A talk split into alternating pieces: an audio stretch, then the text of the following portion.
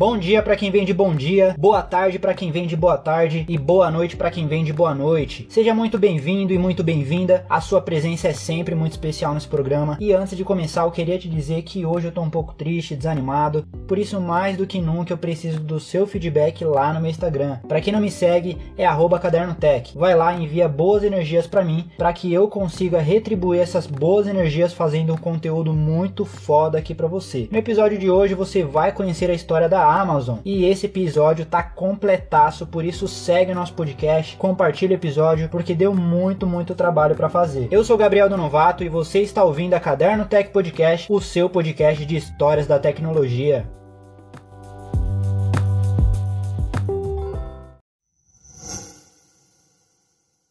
A história da Amazon começa em 1994 com Jeff Bezos, seu fundador, trabalhando em uma empresa de serviços financeiros de Wall Street. Ele era o vice-presidente de lá e foi trabalhando com isso que ele aprendeu a habilidade mais importante para o seu futuro, a habilidade de identificar tendências de mercado e também pensar no longo prazo. Um dia no trabalho, ele descobriu um certo dado que mexeu com a sua cabeça. Ele descobriu que a internet estava crescendo 2.300% ao ano. E por conta desse dado, ele percebeu que os primeiros negócios que se estabeleceram aparecessem na internet iriam dominar o mercado no futuro. Então ele pensou: preciso criar uma empresa na internet. Vou colocar minha cabeça para funcionar e bolar alguma ideia para entrar nesse jogo. Foi aí que ele teve a ideia de abrir uma livraria online. No mundo todo, a procura por livros era absurdamente alta, tinha muita variedade disponível no mercado e as pessoas tinham menos objeções em comprar livros na internet do que outros produtos mais caros. Ele percebeu que conseguiria fazer um catálogo de produtos universal e, fazendo contas, em 1994 existia existia ao menos 3 milhões de títulos no mundo e a maior livraria tinha apenas 150 mil títulos, ou seja, a ideia de uma livraria online era muito boa. Nessa fase, ele tinha acabado de se casar com sua esposa, tinha se mudado para Seattle, quando ele decidiu contar para a esposa sua ideia de negócio. Antes de contar, ele se sentia inseguro, receoso, afinal de contas, ela tinha se casado com um vice-presidente bem-sucedido de uma empresa, e essa ideia colocaria em risco tudo o que ele tinha construído até aquele momento. Arriscaria não ter capacidade de pagar a faculdade dela, que ela estava fazendo faculdade de contabilidade, mas mesmo assim ele contou para Mackenzie. Mackenzie é o nome da esposa dele, e por mais que ela não entendia nada sobre a internet, mesmo com todos os riscos, ela apoiou ele. Se é isso que você quer, eu te apoio, disse Mackenzie. E claro que isso coloca uma pressão muito grande em cima do protagonista de não poder falhar, mas ao mesmo tempo Jeff Bezos se sentiu acolhido no apoio de sua esposa. Já no serviço, ele tinha um chefe que admirava muito. Jeff chamou o chefe para conversar e contou que queria abrir uma livraria online. Seu chefe, ouvindo isso, preferiu levar Jeff para o Central Park, onde puderam conversar melhor e com mais calma. Seu chefe ouviu atentamente tudo que Jeff tinha para falar, toda a ideia ideia e depois de escutar tudo, ele finalmente disse: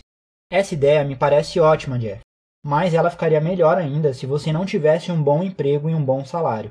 E essa lógica fazia muito sentido para Jeff. E após a apresentação do seu ponto de vista, seu chefe o convenceu a refletir por 48 horas antes de tomar qualquer decisão que ele poderia se arrepender no futuro. E nas próximas 48 horas seguintes, Jeff se sentiu triste, perdido, não sabia o que fazer, mas ele estava com medo e pensou por várias vezes em desistir da ideia porque ele tinha uma vida estável e segura no trabalho. E essa ideia colocaria em risco o conforto que ele tinha com a esposa. Então ele se imaginou por um momento no futuro com 80 anos, bem velho velhinho olhando para o passado e narrando sua própria história.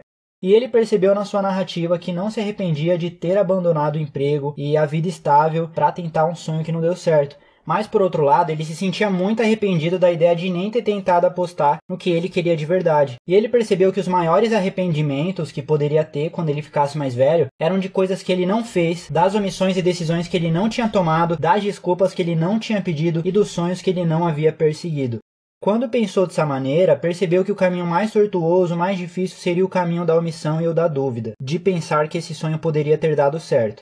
Por isso ficou óbvio o que ele tinha que fazer. Pediu demissão do seu emprego como vice-presidente para correr atrás do seu sonho. E agora que ele tinha tomado essa decisão, ele precisava de investimentos para tirar essa ideia do papel, então ele fez o que qualquer profissional sensato da área financeira faria no seu lugar. Foi pedir dinheiro para seu pai. Então reuniu seus pais e começou a, a falar: Pai, tem uma ideia de negócio, preciso de 30 mil emprestado para abrir uma livraria na internet. O pai dele aceitou, que foi muito legal, mas depois o pai dele perguntou: o que, que é internet, porque era uma coisa que muito nova naquela época que poucas pessoas conheciam. E tem um vídeo no YouTube de Jeff explicando que muitas pessoas acreditam em pessoas acima das ideias. E esse momento da sua vida ilustra isso perfeitamente, pois seus pais haviam topado é, emprestar dinheiro para ele sem ao menos entender a ideia, porque confiavam muito na sua capacidade, assim como a sua esposa que sempre apoiou ele desde o começo.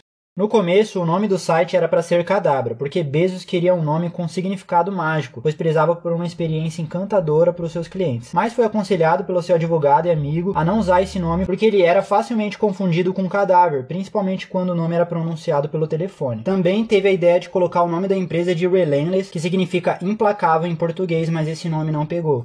E pensando na ideia de grandeza, como ele queria ser a maior livraria do mundo, ele colocou o nome de, do e-commerce de Amazon, fazendo referência a um dos maiores rios do mundo, que é o Rio Amazonas aqui do Brasil. E aqui está uma das grandes sacadas: o cara estava fazendo SEO antes mesmo do SEO existir.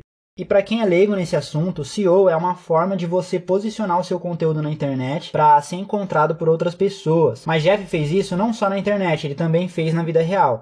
Agora eu vou fazer uma pergunta para você como que as pessoas descobriam negócios lá no passado antes da internet.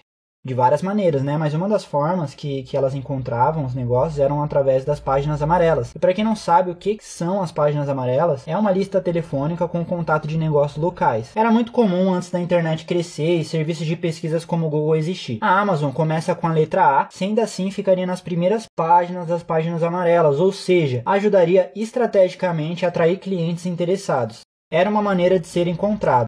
Vamos fazer uma pausa rápida para eu te passar um recado super legal.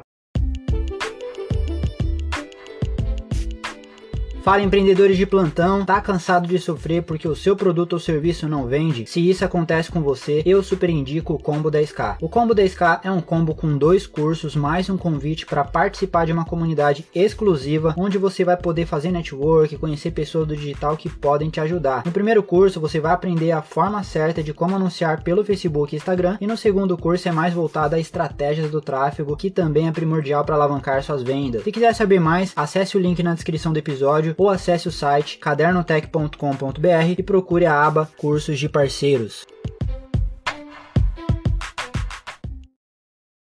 Pronto, tô de volta, continuando da onde a gente parou. Com dinheiro emprestado, eles desenvolveram um site que ficou pronto em 1994, mas foi só em 1995 que eles começaram de fato as operações na garagem da sua casa em Seattle. Como não tinham verba para marketing, ele e sua esposa corriam atrás de divulgar o site, vender os livros e embalar os produtos. Mas já no primeiro mês eles conseguiram vender para todos os 50 estados dos Estados Unidos, contrataram 10 funcionários e já no terceiro mês eles bateram recorde de vendas vendendo 100 livros em um dia. Depois de livros, ele começou a vender CDs de músicas, DVDs, disquetes para computador, até que teve um dia que ele teve a brilhante ideia de disparar uma newsletter para seus clientes e no e-mail ele perguntou para os clientes: além das coisas que vendemos, o que mais vocês gostariam que nós vendêssemos? E os clientes responderam que eles estavam querendo naquele momento e teve um e-mail que o cliente respondeu assim: eu gostaria que vocês vendessem limpadores de para-brisa porque eu realmente preciso de alguns. E foi a partir desse momento que Jeff percebeu que conseguiria vender qualquer coisa dessa forma e buscou diversificar mais o seu seu mix de produtos.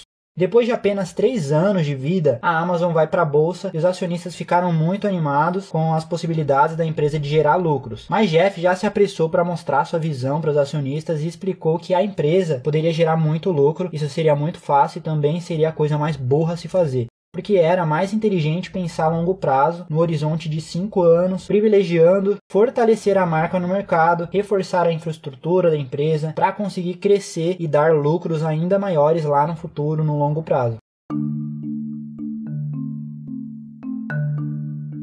Mas em 2000 aconteceu a crise das bolhas.com, onde os investimentos em empresas da, área da, de tecnologia eram tão altos e exagerados que chegou uma hora que o mercado entrou em crise, fazendo as ações das empresas da tecnologia despencar. Inclusive, eu recomendo para vocês lerem um artigo que eu escrevi lá no blog, é cadernotech.com.br. Eu sempre deixo também um link ou mais informações de tudo isso que eu estou falando na descrição do episódio. Mas voltando na história, várias empresas quebraram e as ações da Amazon diminuiu de 100 dólares para 6 dólares.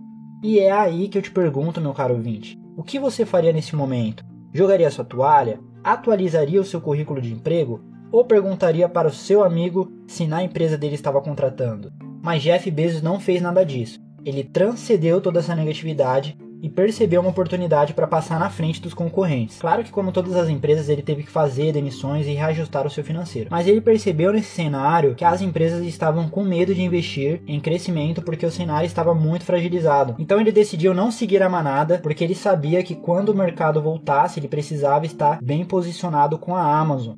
E o que foi que ele fez? Uma série de ações deu a oportunidade para pequenos vendedores competirem com a própria Amazon dentro do site, abrindo o marketplace. Começou a comprar pequenos concorrentes e fazer parcerias com grandes redes, o que proporcionou para eles um crescimento absurdo. E no começo de 2001 a Amazon crescia em faturamento, estrutura, dinheiro e tudo ligado a ela igual a um foguete saindo da Terra. A estratégia de Jeff Bezos sempre foi crescer o mais rápido que pudesse, mesmo que para isso precisasse trabalhar com margens super apertadas. E para vocês terem uma ideia, até os dias de hoje, a empresa é conhecida como uma empresa que não tem lucros, porque todo lucro é reinvestido com foco no crescimento. Até esse ponto da história, o único momento que a empresa teve lucro foi em 2001, durante uma hora. Depois disso, o lucro foi reinvestido e a empresa não teve mais lucro. Então é uma estratégia insana com foco agressivo em crescimento mas hoje dá para ver que isso é justificável, afinal de contas, Jeff Bezos é um dos homens mais ricos do planeta. E ele é daquele tipo de pessoa extremamente metódica, ele ficou um ano estudando, planejando e desenvolvendo o projeto antes de finalmente abrir um negócio em 1995.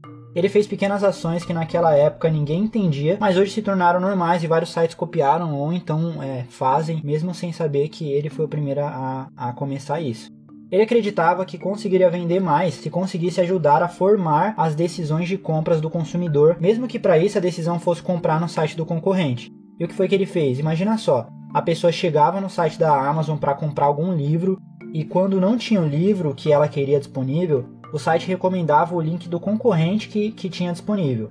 Atitude essa que os concorrentes não entendiam e achavam Jeff Bezos louco por isso. Além disso, ele também permitiu que os compradores colocassem avaliações nos livros e comentários, mesmo que os comentários e avaliações fossem negativas, o que revoltou muitos escritores e editoras. Mas no fim das contas, Jeff estava certo. As vendas e a autoridade do site cresceu muito depois que ele fez isso.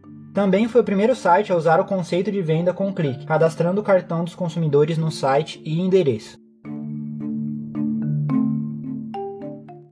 Em 2000, Jeff Bezos fundou a Blue Origin, que é uma empresa de voos espaciais. Recentemente, ele anunciou no terceiro trimestre de 2021 que ele largaria o posto de CEO da Amazon para se concentrar na Blue Origin e outras empresas que ele tem, deixando um legado muito bonito na Amazon. Por isso, não podemos esquecer que ele fez muita coisa revolucionária antes de sair da Amazon.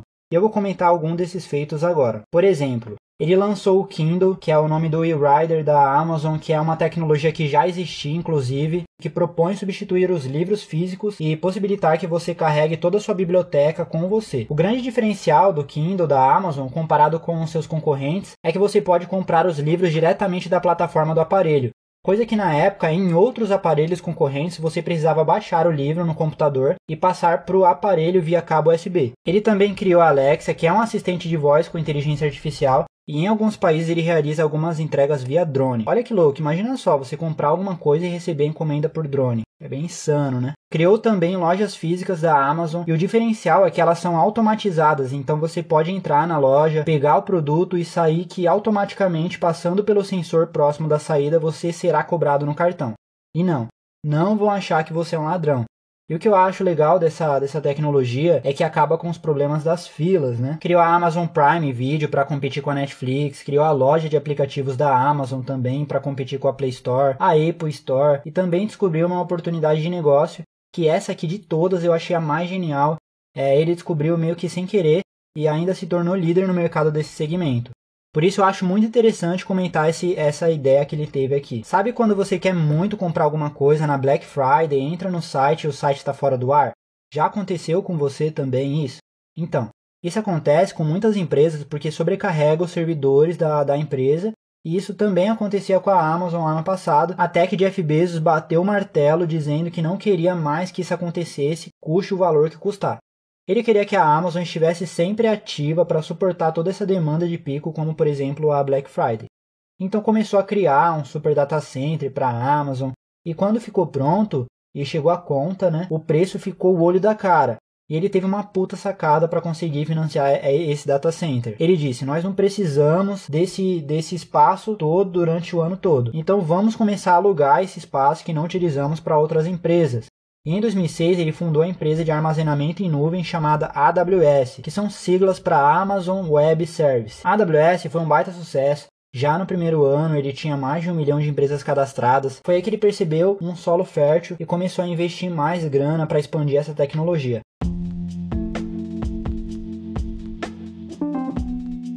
E hoje a AWS teve um faturamento superior a 40 bilhões, lidera o mercado com 32% de participação, na frente da Azure, da Microsoft e do Google Cloud, que é o sistema do Google. Até a Netflix e a NASA usam os serviços de nuvem da Amazon, então foi um puta case de sucesso. Teve um acontecimento bem engraçado também depois que Jeff Bezos se tornou o homem mais rico do mundo. Ele foi convidado para dar uma entrevista e enquanto ele aguardava nos bastidores, ele observou que o entrevistador estava muito nervoso. Aí ele chegou perto do entrevistador e perguntou: "Ei, você está nervoso?" A entrevistador falou que né, pô, você é o Jeff Bezos, o cara mais rico do mundo. Ele respondeu assim, na pura humildade mesmo, que também estava muito nervoso com a entrevista e se sentia até aliviado em saber que o entrevistador estava nervoso também. E isso meio que quebrou o gelo do momento. Então, um traço bem marcante que eu percebo na personalidade de Jeff Bezos, assistindo as suas entrevistas, vendo os vídeos que tem na internet, é a sua simplicidade e o senso de humor que ele tem com as pessoas. E nessa mesma entrevista ele conta, né, uma, uma história de quando ele começou a empresa, que a Amazon no começo não estava preparado para esse crescimento tão acelerado. Ele não tinha mesa na garagem onde ele começou, então ele estava lá embalando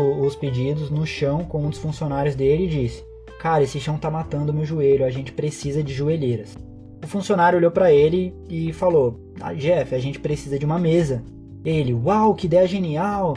Foi a melhor ideia que eu já ouvi. Aí no outro dia ele foi e comprou uma mesa que dobrou a produção deles e salvou a coluna e o joelho também. E esses primeiros dias da Amazon inspirou a filosofia que Jeff Bezos prega e que hoje faz parte da cultura da Amazon, que é a mentalidade do dia 1. E esse é um assunto tão legal que eu escrevi um artigo específico sobre isso lá, na, lá no blog. Dá uma visitada, é cadernotech.com.br. O link está na descrição do episódio também. E só para finalizar esse bloco da história, Algo que eu não poderia deixar de, de, mencionar é que em 2019 Mackenzie Bezos pediu divórcio de Jeff Bezos por uma suposta traição como amiga de longa data do casal, é, a apresentadora de TV Laura Sanches. Mackenzie então se tornou uma mulher mais rica do mundo com uma fortuna estimada em 38 bilhões de dólares.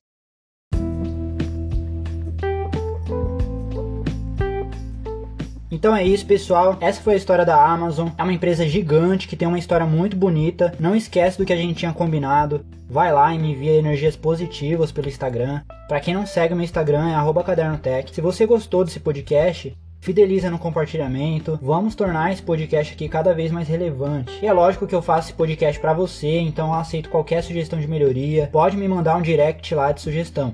No próximo episódio eu vou contar a história do Google e, meu, quando eu fui pesquisar a história do Google, eu achei muito interessante. Por isso eu acho que você não pode perder o próximo episódio. Eu sou Gabriel Donovato e você está ouvindo a Caderno Tech Podcast, o seu podcast de histórias da tecnologia.